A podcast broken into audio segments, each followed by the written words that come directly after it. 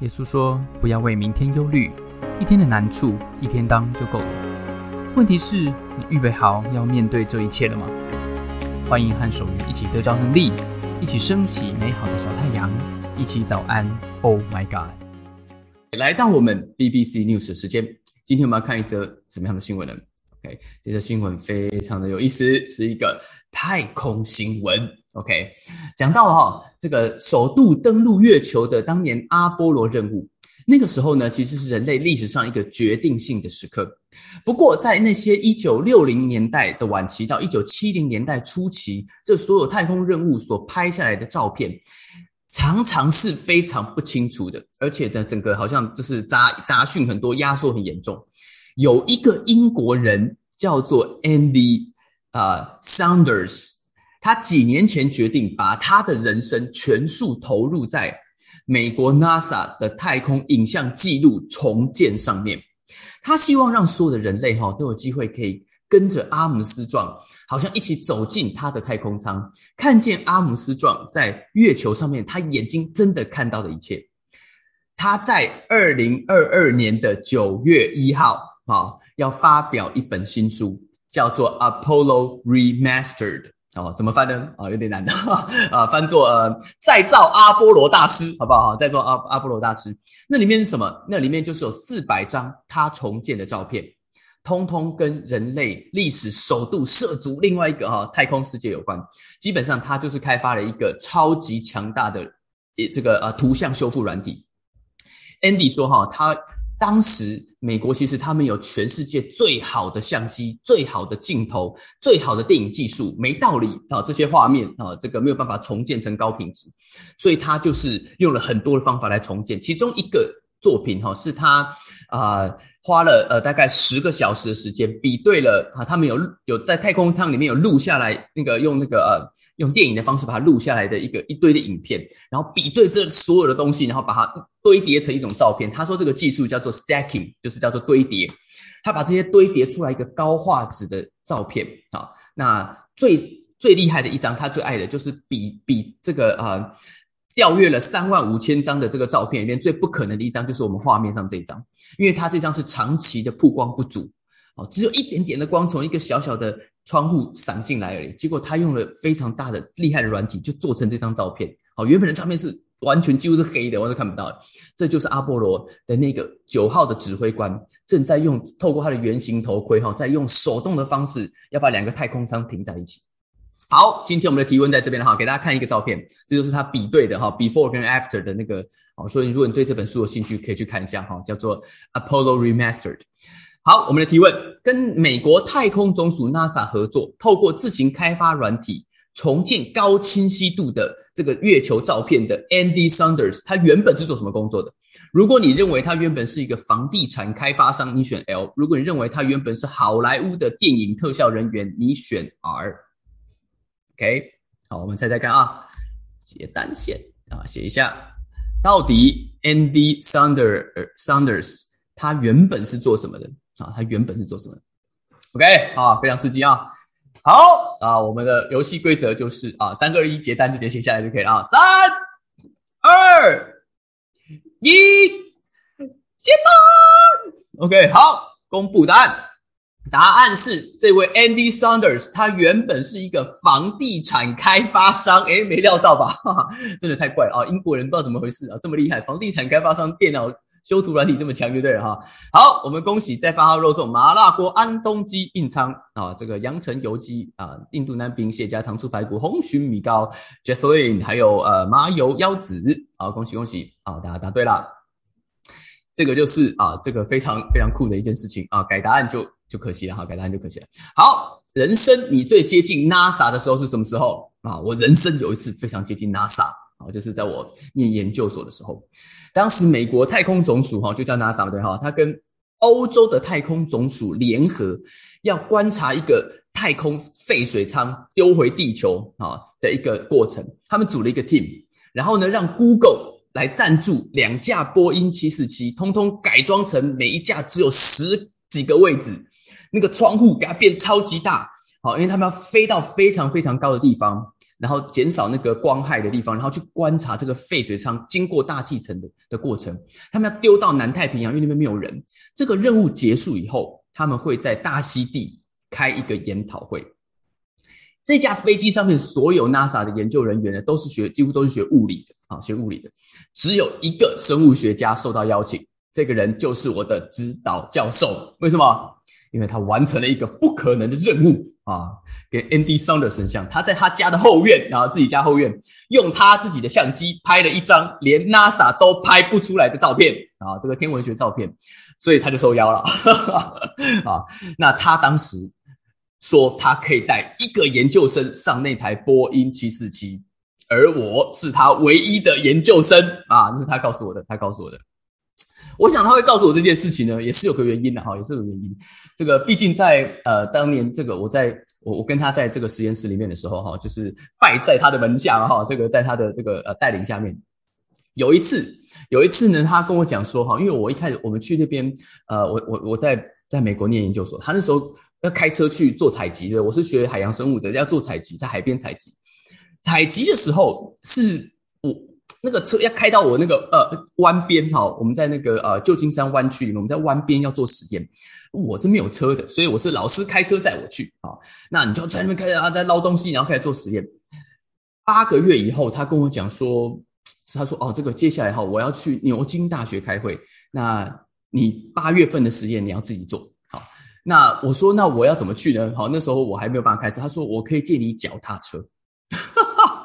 啊，开开那个汽车，那高速公路都开很快哦，哈，那个都开到一百三了，知道吗？然后开四十分钟，哈，这个都快到新竹了。我看，哦，我要骑脚踏车去啊。那我们的做实验很简单，就是你要在那个潮水，哦，因为我们是做那个海边的实验，你要在那个潮水退到最低的那个时候，你人要在海边，不管那一天是哪一天，不管那个时候是几点钟，你要在潮水这个月最低的时候。的那几天，你人就是要在那个时候到海边，不然你的实验就不用做了啊！你那天就没有数据了啊！所以你靠天吃饭哈。那我看了一下哈，我那个月就只有那那一个礼拜的那两那那三天而已。好，那三天，所以我那三天我要骑脚踏车骑过去啊。结果啊，我真的好就拿着老师的脚踏车，我演练了一半，演练了半天，非常痛苦哈。半夜三点啊，骑脚踏车。带着那个包包，会跟忍者一样骑脚踏车，骑骑骑骑从山上，我们学校在半山腰，骑到捷运站，好搭四点钟最早的那班捷运啊。然后呢，都是啊，车上都是一些要去上工的啊，这个工人哈，跟那个捷运的工人。然后这个捷运要开三十分钟哦，哈，开到一个地方下来以后，我要再骑四十五分钟。可是我下来的时候，我发现我只剩下三十分钟，所以我要在，我要我就一直骑，一直骑，一直骑啊，在那个，而且那个。脚踏车是可以骑上快速道路的哦，那我们就骑上快速道路，一边骑我一边唱歌啊，唱什么歌？唱中华民国海军陆战队队歌。我心想，我怎么可以在这边丢脸啊？我是海军陆战队，然后一直骑，一直骑，一直骑，一边唱这样子哈，然后就骑到那边，我脚都快抽筋了哈。凌晨五点的时候，我骑到了那个我的实验的地方，然后我要做两个小时的实验啊，全黑的，那时候天都是全黑的，带个头灯就杀下去了哈。完成了这些测试，对不对？哈，我想老师应该就会带我去，对不对？哈，来，好，口说无凭，今天啊，翻个历史照片给大家看一下，好不好？哈，真的啊，真的，当年做实验，这就是我当年做实验的样子。好，隔壁就是那位啊，那个在家他家后院可以拍出那个哈 NASA 拍不出来照片那个啊，右边这位就是我了哈。当时你看头发多黑就多黑。OK，好啊，这个历史啊都是美好的啊。啊，最后当然是哈，通过老师的测试了哈，但是通不过美国护照的测试啊，他只能够带美国人上去，所以我就啊，拜拜，没有美国护照啊，去不了。那你的人生啊，在你的职场上有没有遇过这种问题啊？你要突破这种不可能的问题，你的主管、你的老师，或者是啊，你的谁谁谁啊，给你一个非常奇怪的问题，问要你做一些非常奇怪的事情，对不对？老板有没有跟你讲说，哎，这件事交给你做？啊，哎呀，你这么掐指这么一算，哎，做不做得到啊？啊，是做得到啊，大概，但是大概花十年吧。啊，以现在做到的几率是成功几率是零啊，是零。好，或者是说，哎，你要你做也 OK，但是呢，你这个预算跟粮草不够嘛，对不对？正所谓又要马儿好，又要马儿不吃草，怎么行呢？对不对？招兵买马是 OK 的，但你不能只买马不买草啊，是不是啊？不能光喊招兵啊，但是呢啊不给钱，这是不行的，不行的。你要大家无性繁殖吗？啊，当然是不行的。你就跟老板讲，这招罩不住，这招罩不住啊。哎，他你有没有在这种情况里面这样想啊？他在这个诸多困境里面给你这么多的挑战啊？竟然不可能，不可能。今天使徒约翰。写下的这个耶稣传记里面的故事，我们读到这这本传记叫《约翰福音》，他就讲到了一个故事，就是这个故事不可能的任务，不可能的任务。诶，耶稣给他什么任务呢？约翰这样写道：“他说那个时候哈啊，耶稣看到许多人来找他，因为很多人看到他之前哈救了一个三十八年这个这个呃呃都不能动的人，通通过来涌过来找他。他们坐在一个山坡上啊。”我猜有点像擎天岗吧啊，擎天岗你去过吗？那个山坡上面看啊，很多游客，我之前曾经坐过，坐在那边，很多游客要涌进来，啊，涌进来找他，他就转头，耶稣转头跟隔壁的这个人，这个人叫菲利，是他的门徒，他的学生啊，研究生，研究生，跟他讲说，哎，你们去买饼，他说我们从哪里买饼给这些人吃呢？啊，我们去哪里买呢？啊，去哪里买呢？菲利就回他了，哈，菲利非常的厉害，是不是？因为他就是掐指一算这种的，哈。约翰写下来，他说他问耶稣问菲利这件事情，是因为要试验他。耶稣早就知道该怎么做了，啊，所以老师老师都是这样子的，哈。菲利怎么回答他呢？菲利说。菲利回来，他说：“哈，就是二十两的银子也是不够的哈。你看他用二十两银子，就是因为民国初年翻译，好吧？这些这个，如果你最近哈，这个啊不是基督徒，我跟你解释一下。呃，我们现在大部分呃呃基督徒看的圣经哈，叫做中文和合本啊，中文和合本，它的翻译是民国初年的中文哈，那时候是白话文哈。这个，但是现在就感觉有点文言啊，感觉有文言啊。所以他说二十两银子，你看一下英文写什么啊？” It take more than half a year's wage. OK，大概就是呃超过半年的薪水，超过半年的薪水哈。你说一个一个人哈，一年的薪水，假如说呃算个呃呃五十万好了，他就半年二十五万，二十五万，就算拿二十五万出来啊，也是不够吃的，也是不够吃的，一人只能吃一口而已。他讲不够吃，英文就想顶多一个人吃一口，咬一口，have a bite，咬一口而已，算出来不合，算出来不合。另外一个啊，另外一个。也很厉害。另外一个就是告诉你，招兵买马要有粮草啊。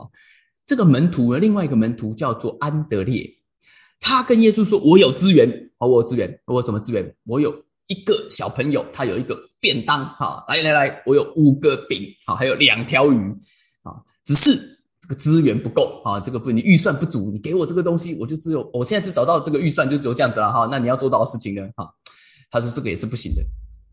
结果耶稣怎么样？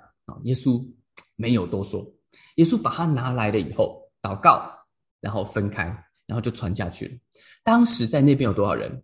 当时在约翰记下来，当时在那边有五千个男人啊，他们算男丁啊，算五千个。就算一个人他有有妻小有有朋友，好不好？哈，就算一个人带一个人好了哈。那你那边大概保守估计八千到一万人啊。你有看过这个场面吗？五千人就是把台北小巨蛋坐满。那个是五千人，一万人就是把林口大巨蛋坐满，林口体育馆坐满，那个是一万人。我曾经去过一万人的场面啊，曾经参加过一个活动，一万人，哇，那个你就吓到，哇，这个都是人，都是人哈。一个不寻常的问题，对不对？就是告诉你，他会有一个不寻常的答案，不寻常的答案。耶稣其实知道这件事情，对菲利来讲，他无解的啦。他无解的，你有没有在职场上就想到说，哎，我想到的是数学问题，还是我像这个呃安德烈一样，我想到的是资源问题？但是耶稣要给门徒的不是数学问题，也不是资源问题，耶稣要他们看见的是另外一个问题，是什么问题？耶稣要他们明白一个不一样的世界法则的问题。当你哦看到呃一个不不可能的任务。这个不可能任务交在你手中的时候，或者那你要想想看，这个不可能任务它后面是不是有一个不一样的思维？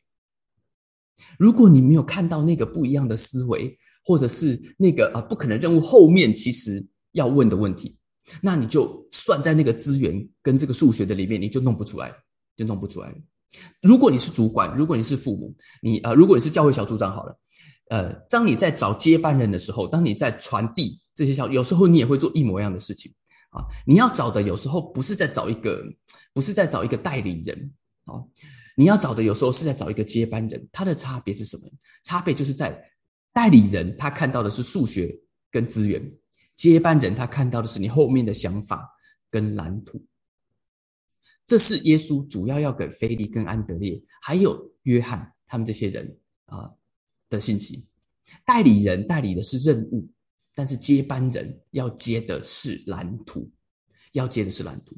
耶稣要要他的门徒坐在那边，看到这些不可能的情况，看到这些不可能的任务的时候，不要想数学，不要想手中的资源，要想上帝的蓝图。所以他问这些门徒这些不可能的问题。当你要传承一个背后的想法跟蓝图的时候，这关乎一个人的心，关乎你要传给他的这个人的心。你通常有两把钥匙，这是耶稣有两把钥匙。好，有时候我们在做也主管是一模一样，两把钥匙。跟大家介绍一下这两把钥匙，怎么样把蓝图、不可能的任务，或者在你心里面的想法跟这个啊使命愿景传给下一个人，而不是只传任务给他。这两把钥匙，第一把钥匙叫做环境的压力，你要。得到蓝图，你必须要去一个地方。你你要盖一个房子，你才需要得到蓝图。你没有去一个地方，需要去一个地方，你就不需要地图。所以，如果没有一个环境，他需要看见这个蓝图的，那老实讲，你就你就不需要这个蓝图。所以，如果所有的事情都在 SOP 的里面，都是可以 handle 的，那其实没有什么，呃，没没有什么需要再多思想的地方，你就是照做就好了。所以，有时候当你接到一些。不是每个情况都这样哦，有的情况真的是因为呃，老板他真的没想到 啊。但是有的，但是如果你的老板不不是这种老板哈，你跟他突然间明明都平常都很这个啊，在规矩里，突然给你一个不在规矩里的任务，哎，你要想一下，他有没有特别让你看见的事情？这是第一个环境的压力，他需要一个环境的压力让你去想这个问题。第二个钥匙就是他会提出一个问题，我们要把蓝图传给另外一个人，其实不容易。因为我们的心不都是 open 的啊，呃，在所以很多企业它其实是想找一个一张白纸的人哦。你如果在同行混过一阵子，他还不想要一开始任用你，觉得你这个想法太多，没有办法给你。所以当你要突破一个不可能任务，看见未来的蓝图，解铃还需系铃人，所以你要帮助对方。是他要自己想通这件事情，他要看见哦，原来他在他的限制里面。当他没有看见他的瓶颈，他就没有办法突破任何瓶颈。即使你把答案告诉他，都是一样的，你改不了这件事情。好，这个答案必须是他发现的，必须是他想出来的，必须是他自己领悟出来的。所以，一个好的领袖问好的问题，一个很好的领袖问很好的问题，一个最棒的领袖问最棒的问题。用问题在压力的下面带领你所带领的人去思考，到底背后的蓝图是什么？他有没有看见背后的规划的蓝图？他有没有看到他的蓝图其实有一些地方卡住了？所以，当你今天在职场上面，当我们今天在职场上面，甚至当我们在人生的里面，如果你的人生在这位超越一切的上帝手中，他也会这样子带领你。当你的人生遇到一个你觉得不可能的任务，怎么算都是不行，怎么找都是资源不够。恭喜你，如果你的生命在上帝的手中，他有事要告诉你，他要看你看见的是另外一件事情，好像约翰一样。今天早上，Oh my God，送给大家这句话：当你面对人生不可能的任务的时候，想一想，会不会是因为背后有一个看不见的蓝图在等你去发现？而这个蓝图跟你的人生有非常大的关系，这个蓝图可能跟你未来的美好有非常大的关系。如果你啊觉得我也想要啊得到上帝给我的蓝图，那今天你可以跟我一起祷告，因为耶稣是这样子帮助约翰、帮助安德烈跟帮助菲利，而约翰写下来，他明白原来这是耶稣要给他的蓝图。好，为什么？我们后面还会再讲到更多的细节。哎，今天讲到这边，如果你啊想要跟我一起祷告，你可以举手。当你开口祷告的时候，你的人生会不一样。亲爱的天父上帝，今天我来到你的面前，主祷告，我们的人生有许多不可能的任务，在我们的家庭，在我们的职场，有些事情根本我们没有办法想到解决的办法。那耶稣，今天我来到的面前祷告，在一个礼拜的开始，我祷告我的心思意念会专注在上帝要给我美好的蓝图的突破，而不是专注在我有限的资源里面。求你引导我的眼光，谢谢你。谢谢大家参加今天的早安，Oh my God！愿上帝祝福你，今天在职场、在家庭之中得着智慧，遇见美好，用你的小太阳照亮身边的人。我们下次再见。